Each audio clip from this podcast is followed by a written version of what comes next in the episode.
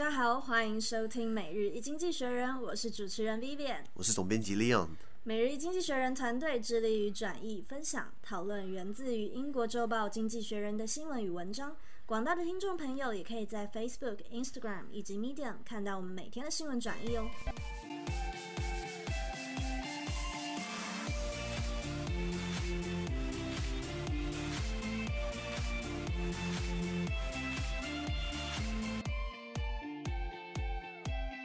接下来要谈上周下半部发生的新闻大事，所以如果你还没听昨天的 podcast，欢迎去收听完再截取今天的新闻讨论哦。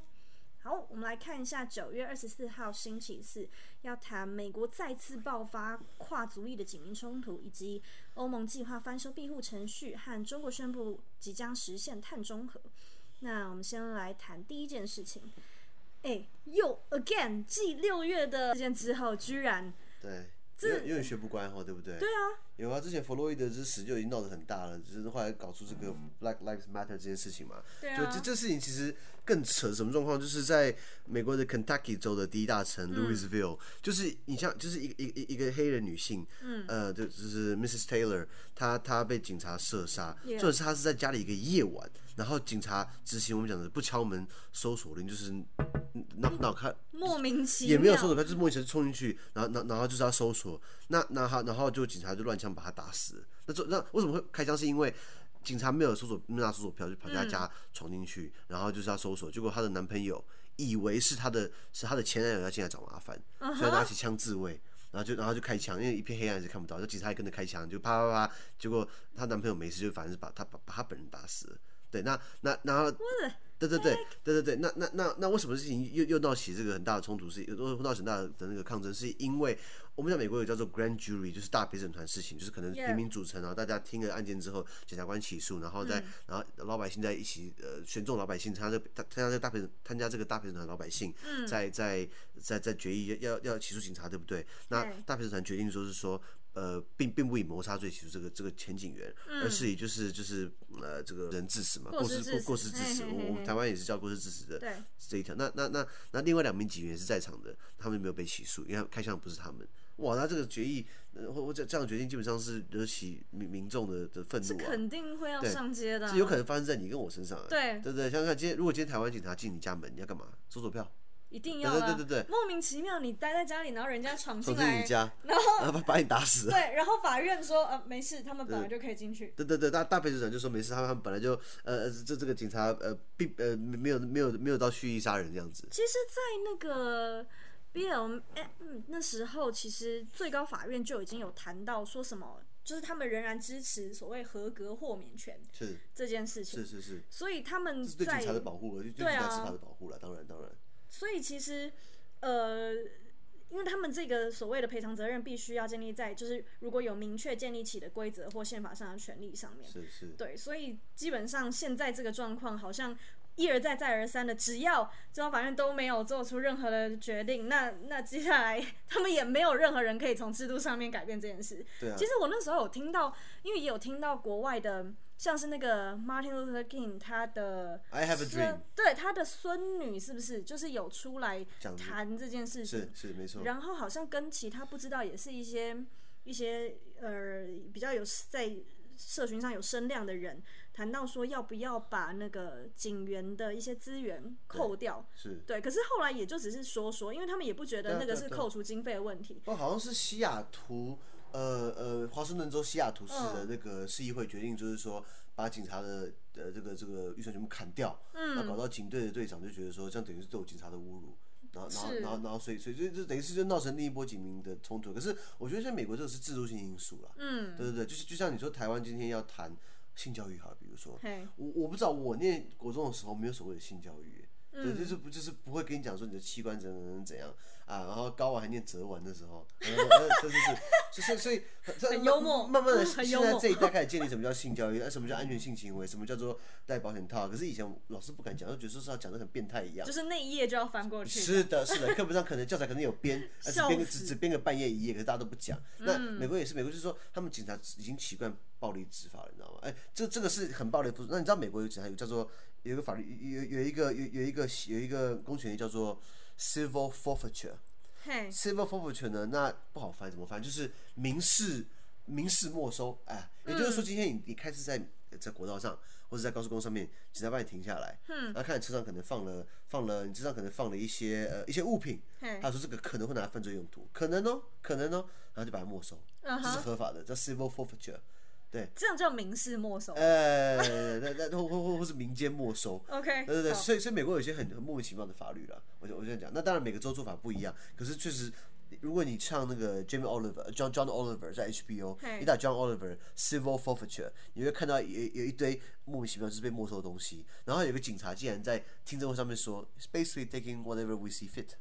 就是拿一些我们觉得应该该拿的东西他。们其实也不觉得自己会需要被制度限制权，啊利，对对对对对对，那那那那那我怎么讲？各各国情好不同可，怕哦。对，所所所以为什么他们说在美国好，你就遇到警察，对不对？千万不要像台湾一样，就跟警察傻呛下傻的呃，傻傻。我跟你讲，他们把你压在地上，然后把你铐起来，那个那个像那佛随律，时都会死的，压一压就真的会死的。啊是啊是啊我们来看一下下一则，欧盟计划翻修庇护程序啊这件事情。是然后，哎、我我其实很困惑，因为其实德国总理梅克尔他一直以来都是对，打从一开始就是有难民这整件事情开始的时候，他一直都是持哦很好像很大爱的样子，大就爱精神是对来吧，就是所有人，我们我们就是要接纳要收容要啊接纳收容所有人。那为什么为什么德国会采这个立场啊？我很困惑哎、就是我我完全好像跟其他国家西欧其他国家不太同调这我样。我我我我们我们先讲好难民的问题好了。其实其实一直以来都有难民在进入欧洲，嗯尤其是北非跟中东。北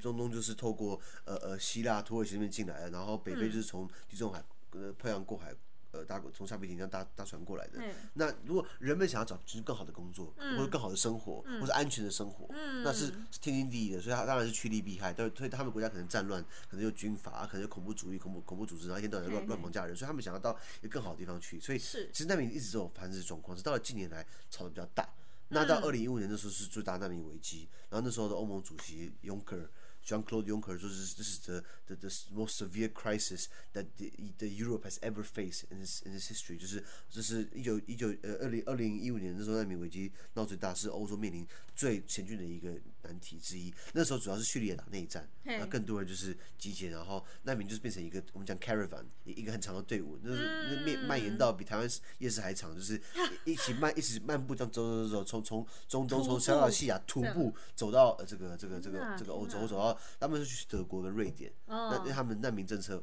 呃或是庇护政策是比较友善的。是那那那其实早期在欧欧盟有这个欧欧洲国家有提这个 Dublin Agreement。都柏林协议，那嘿那都柏林协议的目的就是在讲说，我们要如何安置，我们要如何接纳，我们要如何收难民，那这个程序是如何？嗯那都柏林协议一直到最近一次修，好像是二零零二零七、二零零八年，最早其一实也最是早很最早很一久九了最早一九七五年开始，那以前是二零零呃，最早是一九七五年开始，然后二零零八是近期。那杜伦一些有一条其实最有争议性，就是说难民去哪里申请庇护，他从他第一个抵达协议国的领土，也就是说，他今天如果但如果他从中东过来，他第一个一定是到希腊嘛？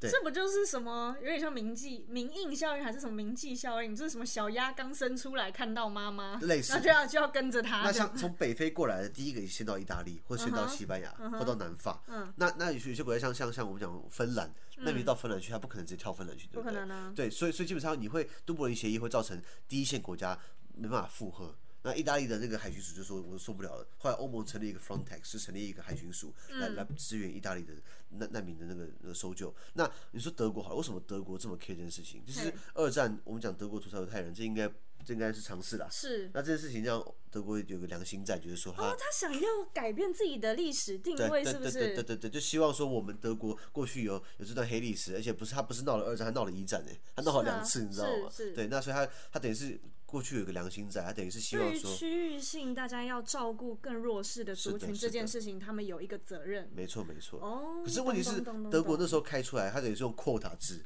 你说，比如说对今天德国拿多少人，然后法国多少人，然后这样这样这样分下去。那当然有些国家像匈牙利啦，或者像是波兰、斯洛伐克一些民族性比较单一的国家，对那那些被民粹，呃，就是在操作民粹的政治人物，像匈牙利首相奥班 （Victor 对 Orban）。就是一个非常右派，然后非常然后在国内打压司法，改革司法只是打压司法，然后然后关掉报社，关掉大学，这样然后关掉很多 NGO 这样的角色，就是搞威权嘛，我搞威嗯权复辟嘛。那那那那那这些国家他们就是说，我们要保护我们匈牙维护我们匈牙利的利益，啊要维护我们匈牙利的历史，我们的人种不可以让他们进来，然后就把边界封锁，说你要德国对不对？来，就是如果你这个车会要要经过德国，你就不可以停在匈牙利，就是就是这么啊二吧？那很二吧，然后那他他还拿欧盟补助哎、那所以那时候扩达制就是谈不成。那现在呃，我们讲 Ursula von der Leyen 就是欧盟执委会主席，嘿你知道 von der Leyen 她本来在当这个工作之前，你知道她是哪里吗？她是德现在她是德国人，她本来是梅克尔里面的国防部长啊，她是梅克尔的国哦防部长。对对对对对，那现在呃刚好今刚好这个会期就是所以他们这样有有要叫里应外合吗？也不能这样也说，也可是不就是有互相很像是这样子，嗯因因为欧盟要做决策，你除了你除了欧盟执委会之外，还有我们现在的轮值主席国，就是在欧盟的三三大机构之一的这个这个这个部长会议、部长理事会、部长理理事会的主席呢是每个会员国轮值各半年各半年。那刚好现在现在这个时候，从今年七月开始一直到今年十二月三十一号，这半年是德国。嗯，那如果你要你要下一次轮德国是要等十三年半后了，呃，所以。太多国对对对对家，对，刚好你现在有梅克尔是这么的想要想想刚好掌握了这个时机，那对，不如我们执就一委起来会推主一席下这又是件事。德国人，梅克尔又还在，梅克尔他已经表明了下次不连任了。嗯然后现在又是刚好这个这个执委会主席刚好哇他其实很欧盟有大爱三位一体，你知然道后吗？趁自自己在位，然后一切人对对对对对天时地利人和之下，赶着时间结束之前，对，可是 B B，我们讲现呃，我理想是丰满的，现实是骨感嘿嗯的。德国有八千多万人口，他们说愿意接纳一百万难民，哎，一百万难民差不多占人口，让八千多万占多少比例啊？差不多差不多呃一趴吧。一趴，对对对，那这些人来自不同的国家，有不同的文化、历史背景、语言、宗教信仰。嗯，那你觉得这样会不会有？我们讲 demography 人口结构会不会改变？他们的民间对这件事情都也都是支持的嘛。不一定哦。所以像东德，就是嗯为什么会有新纳粹兴起、n e o Nazi 就是就是这复兴呃呃纳纳纳粹主义，是是就是保是保留德国的传统。那当然，新纳粹的崛起也跟两德统一之后呢，很东欧东德东德人基本上还是基本上还是处于经济劣势啊，他他们不满他的生活。可是我要讲的是，今天你讲台湾好了，台湾两三百万人，我们台湾已经越来越多新移民。可是我今天台湾来了很多很多新移民，以至于说我们的小学生开始要用印尼文上课、嗯越南文上课，或是我们吃的东西，我们今天我我我我我们都不吃这个这个蚵仔煎，我我们全部都是要吃这个印尼炒饭 nasi goreng，你你可以接受吗？会不会怪怪的？这肯定没办法接受，跟自己生长的环境就是完全不一样、啊。没错，所以一定会有冲突嘛。但我、对啊我们不鼓励冲突，我们只是在讲说这可能会发生，不同文化在一起本来就会有一些就是撞击碰撞或者是是 fusion 之无类可的避那些免的东西。。是啊，是啊。那你看像，像像他他们德国比较比较开放，德国有很多的，像德国很呃，德国百分之十的人口，要么是一代或二代或三代的土耳其移民，因为战后等于是很多土耳其人到德国去帮他们重建。嗯哼，那所以你在德国可以看到很多清真寺，可是哦，你在土耳其可不可以看到对等多的基督教堂？好像没有没有没有到这那一么回多，对事，不对？对对对，嗯所以也就是说，那那当然，呃呃，宗教可以团结人，也可以分化人嘛。对啊，所以基本上他们想要现在呃呃，冯德莱恩还有梅克尔想要这么做，那那那那他们要这么决议的话，需要二十七个会员国同意。那我看是很难这是办得到的吗？ 呃，那对于东欧那些国家来说，或者是对对对于对第一线要面对难民的人来是说，啊是根啊本也也没有所谓利益，他更不可能像是德国有所谓的历史上面的责任。但不过我想政治是妥协的艺术，到时候欧盟怎么干你知道吗？就是说怎么样你们都要同意。那比如说今天意大利说啊不行啊，那今天欧盟。挹注意大利呃这个资金啊，或是给你很多好处， 大家都直接大家给都你分一钱点，对对对对对。那你那你不愿意拿扩大的国家，那你就出钱、哦给其他懂国了家弄，那、所以所以政治是这样妥也协的是艺有术钱出钱，有力出力。哎，对，有些国家还不出，像匈牙 利。 是啊，是啊，懂我们现在来到了下一个，又又讲到中国了。哎，中国习近平居然在联合国大会上宣布，二零六零年要实现碳中和，这件事情是、太棒了！是 真的是很棒哦。我的经济经济学怎么写？经济学的时候，中国目前是全世界污染最严重的国对家啊，那确实也是，它占全球温室气体排放量四分之一，比美国还可怕。是那因为他们国家经济发展很快，那他们百分之六十的电力都是来自煤炭烧煤的。你看，像台湾这么小，我我我我们光是台中中火发电，就我们讲中中部人在用肺帮我们发电，我我我我们空空气就这么差了，他们台中人牺牲自己哎，啊，对对对，对那当然还有中部地区的朋友们，那那那那那那那中国这么大的经济体，它全部靠六成来烧煤炭，那很可怕。欸所以你说它排放那么多气体是正常的。那习近平刚刚讲，联合国刚好这礼拜是七十五周年开开大会，嘿他宣布中国要碳中和。什么叫碳中和？碳中中和和对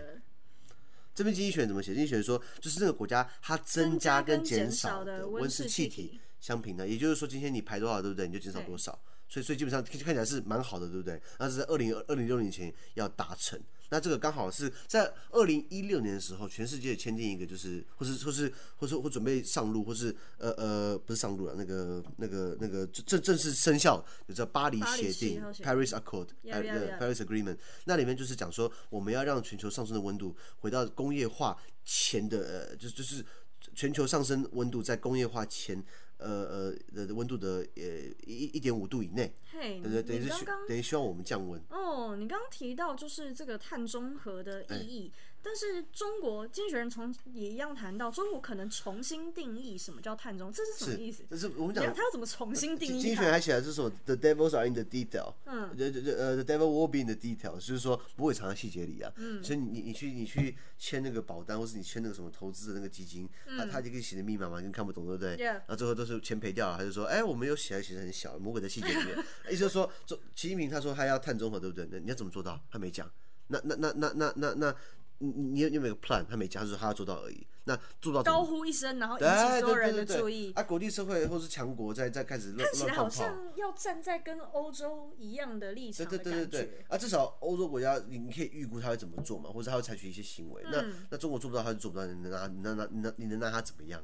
所以是所以啊经济学人讲，他可能到时候会有凹，他就会去重新定义什么叫碳中和。嗯，呃，就就就像他讲的这个共产社会主义，嘿，呃，就是共产主义，就是中国特色的中社国会特主义色。的社会可是主如义果， 如果你去看上海跟深圳， 或是我们北上广深，嗯那个不像是共产国家会这样会长的样子嘛，不是不像社会主义国家，他说那是中国特色的社会主义国家，他就开始重新定义啦。所以到时候有可能，到时候他万一达不成这个目标，对不对？反正他应该也那时候也大家很多人都不在世啊， 那是是四十年后的事情了。能够撑到那时候的人不多、那啊，呃不多，那那到时候他们重新定义就好啦，对不对 Yep 所以，所以，所以，所以为什么我我们下的标题是谁来翻译翻译这个惊喜啊？ 不好，不好说，不好，说，不好说，不好是说啊，。是啊，我们来看一下礼拜五发生的事情。九月二十五号星期五的新闻，哎英国政府缩短工时，然后劳工的有对劳工薪资做出的贡献，帮助他们维持工作的生计啊，以及共和党的国会议员疑似倒戈，哎，还有瑞士关于人员的自由流动有再次进行公投这件事情。啊，OK， OK，我们来谈一下，首先谈一下第一件事，哎。就是诶、英国的这个什么劳工薪资，嗯这是什么新措施啊？它是怎么样做到帮他们维持工作跟生计的？是用趴数吗？就像我们刚刚上一集提到，就是说嗯，这 furlough scheme 在多数国家里面，scheme 就是它的那个计划嘛。furlough 嗯 furlough 这词很像是呃无薪假，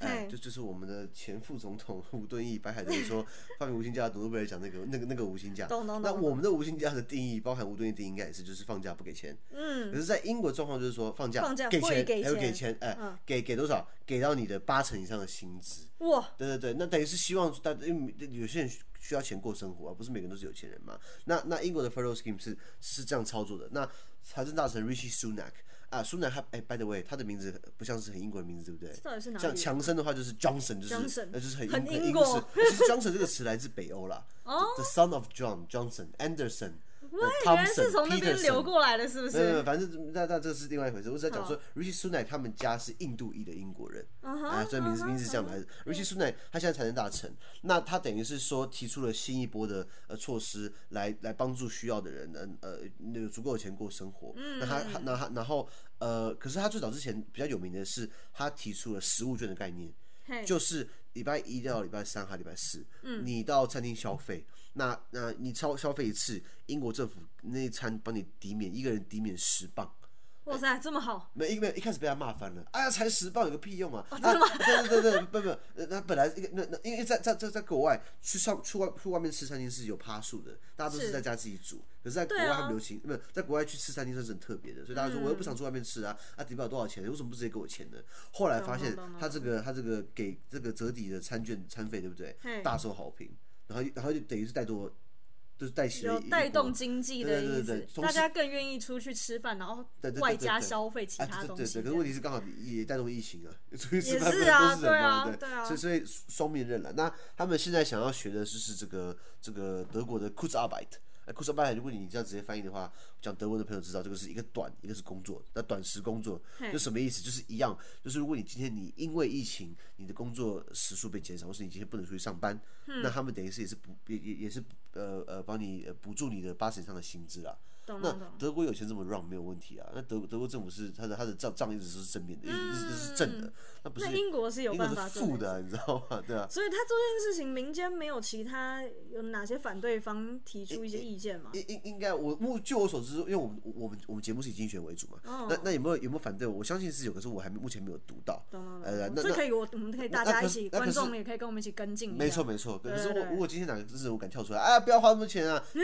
你觉得他下次选得上我？也肯定是现在大家就是最关注疫情的，有有人有办法为大家能够稍微谋求一下生计之类的，基本上就能够博得好评了。没错没错，那现在刚好真的大家都需要钱，我相信但多数国家都在都都都那都是在做这个这个这个这个不大力补助嘛，像我们是台湾政府编列了一兆五百亿台币的的振兴的那个措施，你知你道花了吗？你花了你吗？没有没有，不是，你知道你知道五百亿多少钱吗？嗯中华民国政府去年一整年行政预算了不起就两兆，一一兆八千亿，两兆，也就是说，我我我我们明年的钱百分之五十三都拿来做振兴，都拿来做救济纾困。那那那这当然这些钱是可能分很多年慢慢花，是可是还是很多钱呢。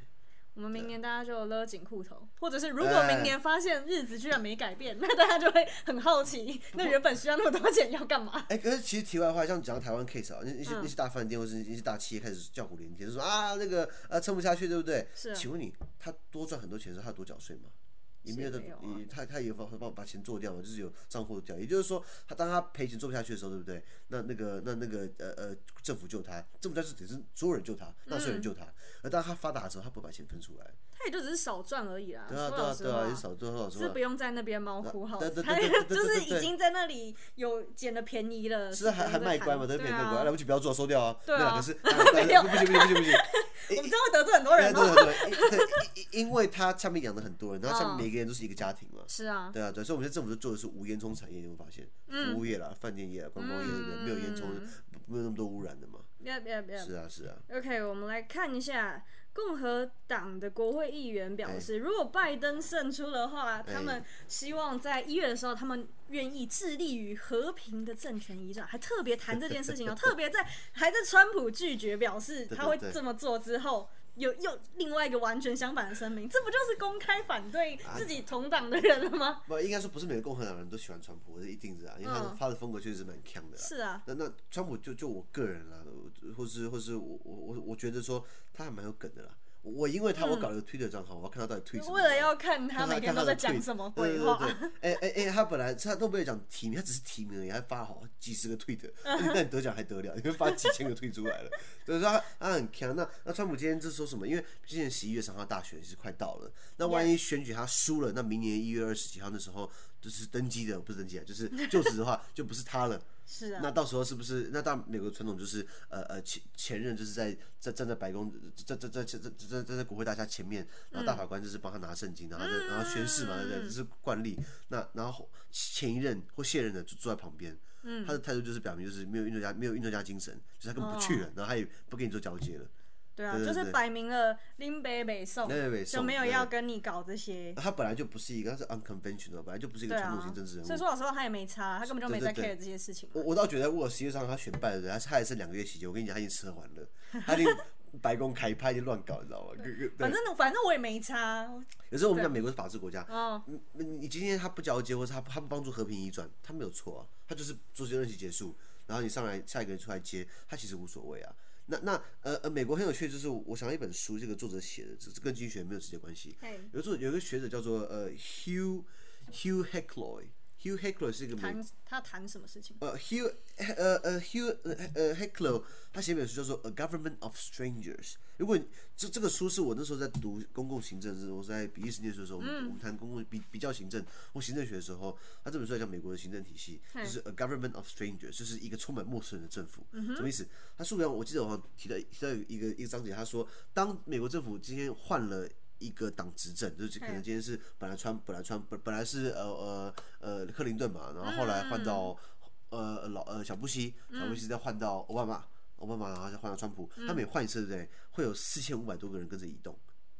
就就就就是就就是那些学校。如果到台湾的 context 好了，今天假设马英九走了，对不对？那他的总府秘书长就，of 是他 course，的他的幕僚、亲他的信跟班亲信对对们，对，会走的，会对一起移对动对对对对。那还有什么什么知意啊、 Yeah, 发言人啊、 yeah, 聘 yeah, 用之意，一 yeah, 嗯大一大堆一大堆，就是扣掉。当然宪兵不会走啊了，宪兵就是这些人嘛。是比如说他们会换人。那今天美国这换的更大，也就是说今天如果换掉一个人之后，很多人就跟着被拔走了，所以换了一票新的人，a government of strangers。也就是说，今天他这个政府有很多第一个政务官性质，嘿，那第二个他的事务官已经成熟到今天就算没有政务官还 run 得下去，懂。对，懂其吗实？这是一个比较健康的体制，算是啊，那那那英国就是我们讲的传统的老牌大国，他们的行政官体系、行政文官体系就是一个很不错的体系。就是你首相换人了，你的市长换人，对不对？或嗯是你谁谁换换掉了，可是他的常务文官还是会继续做事情这样子。嗯，有有一个英国的这个政治幽默剧，蛮老的，叫做 Yes, Yes Prime Yes, Prime Minister， Minister 对对对，有我对有看看过我有看过看，这是的首相，本来是 Yes Minister，推我们所有观众对去对对看对，一定要看。如果你想看英式幽默，要看 Yes Prime Minister 对。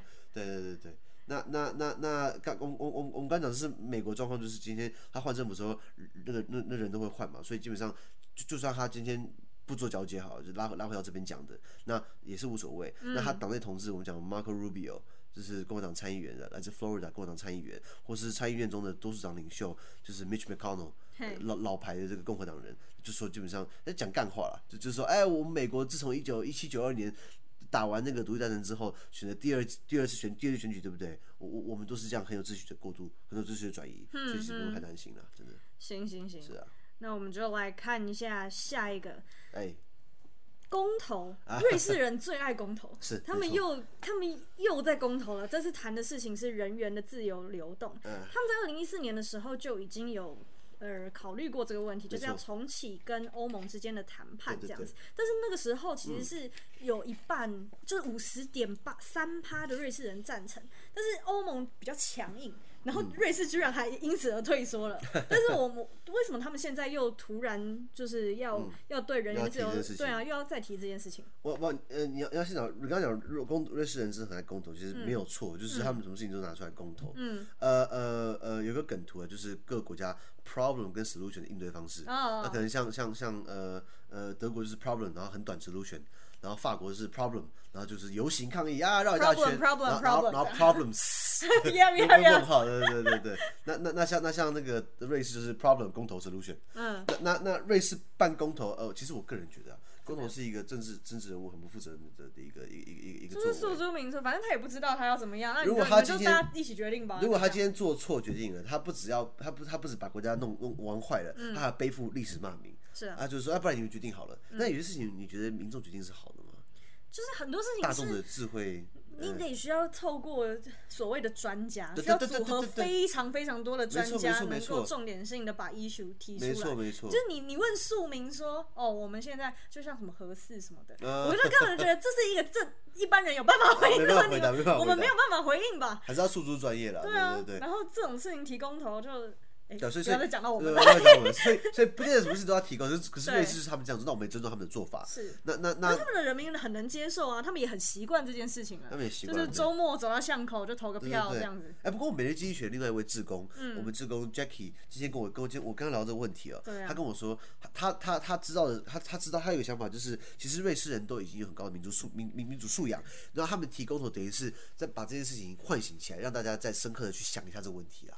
这件事情也是有可能啦，因嗯对为对对，他们如果很习惯做这件事情，比对嗯如说每周都读《经济学人》，然 后来关注一下就看每日记忆学，对对对对对对。每周像我们的台湾观众，现在大家每周都来看我们的《每日经济学学人人》，对然后对对接下来就有办法养成看经济学这的个习惯，对，然后对也许我们能够发展成每周公投，哎，哦这样手子多道理，可以可以这样可以这对对样对不对，然可是拉回来，瑞士间公投什么？他说人口的自由、人员的自由流动，嗯这个是跟欧盟之间。那欧盟，我们讲欧盟的单一市场其实有四大、四大、四大 freedom，四大自由。第一个，呃，free movement of people， Yeah 然后就是人口自由流动；free movement of capital，资金自由流动。 Yeah 资金，然后再来是 free movement of goods 货物自由流动 Yeah, yeah. 以及 freedom to establish 呃 services，就是说你有到那个 create or establish，或是或是或是或是去去提供服务，也就是说嘿嘿嘿这些人口就流动、货物跟资金，嗯，呃，都都都要到。那再来就是你工作嗯你工作，你可以接到其他会员国去工作，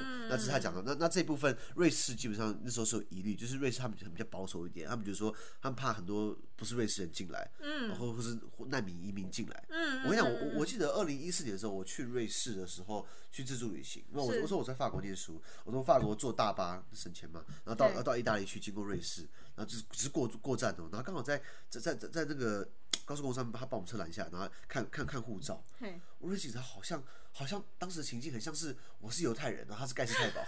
好像那个 Gestapo 瑞士这么保守哦。对，他就他就进来对 passport passport，然后我就 passport 给他，他就 Chinese，我就呃， 就是就尴尴尬一下，尴尬尴尬然后他看我护照之后，然后看到他一直叫我签我的名字，嗯哼，因为他知道看看我到底是拿假护照，到底签不签得出来。什么人要认自己是对不对对是？对对对，我就就是很扯，然后我觉得不受尊重。那他们国家就是对对于看得很细节他的细节，那他很凶，你知道嗯吗？就好像好像是我这样讲，就是盖世太保，就是德国的那个纳粹，好像抓、哦抓犹太人一样，你知道吗？嗯我那时候印象是这样子。那那时候我在，那是我对瑞士人的那个保守的那个一移民个政很移强民的政策，印一个很象强烈的影响，嗯六年前的事情了。那那他们今天要就这个议题，再跟欧盟重新谈判，那八八成。呃，不十之八九就是在希望欧盟这个这个要要更管控好它的人口流流流动，不要让一些难民或是一些移民或是非法移民，尤其是跑到瑞士进来。那就这东西来要要来提，呃呃，就是我就是就是现在的呃右派瑞瑞呃瑞士里面右右派的瑞士人民党，我们讲 Swiss People's Party SVP，他们也是提了这个新版的新版更内容严格的，对对对，他还要求瑞士政府在一年之内跟欧盟达成新的协议。嗯，那那那那问题是，呃，你这个协议其实还跟其他的协议绑在一起。这个这个操作到底是怎么操作？为什么这他很会有需趣为什么会需要把就是所谓条约包裹在一起？因为瑞士他想要卖什么东跟西瑞士跟欧盟的关 系嗯是一个 institutional architect，我们讲制度化的建构，嗯我们就是就是盖房子一样，因为我们讲盖房子你需要什么？你需要地基嘛，你需要是水泥嘛，你需要钢筋嘛，需要很多东西组在一起。其实瑞士跟欧盟也是，因为当初欧盟跟瑞士谈的自由贸易协定 FTI，嗯，结果这个东西一样。在瑞士公投，嘿公投竟然没有过，你知道吗？那怎么办？那这时候只能想，因为生意还是要做，因为瑞士基本上被包在欧洲里面，你你对啊逃你逃你逃不出去嘛，你一定要跟欧洲做生意，所以等于是有很多不同的条约、不同的协定，组一共有差不多六百多条，六百五十几条我记得。所以欧盟跟瑞士之间，诶、我们讲那个瑞士它，它它既没有加，它既没有这个 FTA，然后它也没有签关税协定，嗯，关关税同盟，然后然后也就是说它，它好像是一个化外之地，就是在一个在全部欧盟里面的被包围起来的化外之地。可是它不要不要不要它跟欧盟基本上还是有很多的协议，它等于是透过六百五十几项的的这个这个不同的 treaty 不不同的嘿 agreement 来变成一个来做互动来建这样来建子构这个 institutional architect。呀呀呀！对对，所以很多东西是绑在一起的。你刚刚问就就是这样子。那今天如果要谈 free movement of people，对不对？那你会扯到什么？free movement of goods。Free Yeah. movement of uh, capital，还有 freedom to provide services。嗯，OK，所以所以那那那今天如果今天没谈成的话，是不是呃刚刚讲这几个之外呢，还有航空，还有贸易嘛？这两个这两个大头，呃因为巧克力总得有人吃吧？那那如果今天没有谈成的话，是不是六个都没了？那这东西会很严重地伤害瑞士的经济，那不那不可避免的啦。哎哦那，值得画外一提的是，《经济学人》其实有写到，经瑞士经济真的是以金融为主，是银啊，行业。那你知道，呃，这个这个新冠病毒对瑞士没那么大影响，是因为很多人是金融业的，金融业需要什么上班？嗯就比较就简单是嘛，其实他们可以远距啊，远距离电脑就可以对，上班了，没对不错对没错没对啊，错所以，他们也没有因为疫金情受融到业大的是影最响。容易可以才在在远距的状况下还能够生是存的，的，而且他不用做苦力，对啊他也不用办公，他也别不用数数钱，据到，对啊对对对对对然后对。连线到，这样就 OK 了。是啊，那那为什么这个公投很多不基本上民调显示有六成的民众是反对这个，就是不要再跟欧盟在吵这个问题了，因为当初你刚刚讲的，他以前2014二年以已经前是有虑考虑过啊了啦，对对对，可是那时候欧盟很强硬嘛，对啊那，欧盟强硬起来的，那那好，我们今天玩 show hand，我们今嗯天来、我们今天来对冲好了，那万一瑞士谈谈谈输了，那我们就试试看瑞士瑞士不用出口了，然后瑞士也不要进口，直然接后孤立，对孤立直接孤立在欧盟之对中嗯你，你可以撑多久？你拿你的黄金存底去玩吗？不可能嘛，对不对？是啊是啊，是啊。那那再来就是 S P P，我们刚才讲的瑞士人民党，他在去年的大选之后，他惨输给绿党，嘿，啊所以他现在也是基本上也是岌岌可危了。对啊懂懂懂懂懂，不不过这公投我觉得好玩是，它还包，它等于是把很多事情，因为公投你不要每天办很累，那你要把很多事情包在一起办。它这个还包含了要不要不要跟国外采购的战斗机，然后要如何简化这个可以猎杀狼只的规范。其实我觉得我很怀疑瑞士的人民素养有高到有办法同没有时处理这么多人的问题，就是了，其其实我们我我们我等是一很啊怀疑下啦。我我我我们等一下聊完之后，我我等一下查一下瑞士的公投的那个投票率多少，你知道吗？我很好奇。对对我觉得我们的观众也可以跟我们一一起关注一下这件事。对对对对对，对。呃，因因为也有也有的票可以投，像我我这个人就是不太投票的，我觉得没有，嗯我觉得我我个人觉得我自你己不票想表达立场是不对是？对，因为我们国家就是一般国家里面，你可以表达，你可以不表达，我我有不表，我有不不表态的权利是嘛。啊，是啊，是啊。是啊，是啊，那他们到底是搞不定，大家就去看笑话啊。你说你说内沙党，你你住在苏黎世，你住在伯恩，你住在大城市，你根本没看过你人。根本没看过狼，好不好？对对对对对到底是要为什么要讨论这种事对，情？是啊，就是哎、很其实像等于世界各国都一样，我们就很爱去决定那些可能跟我们自己生活也完全不相干不相关的事事，情然后就对对摊直接摊平在所有人身上。是啊可是是啊你根是啊本可能这个国家一半以上的人不知道，就是可能哦，那那四分之一或那五分之一的人在过什么样的生活，这样子也要来决定，我同意，我是同意。莫名其妙。对啊，啊，不过战战斗机嘛，就是你知道瑞士是到了二零零二年 嗯才决定加入联合国，which by the way 也是透过公投，也就是说很晚欸二零零二年以前，嗯，瑞士都没加入过联合国，因为他们觉得说加入联合国我就不中立了。是啊，对啊，对啊，对啊。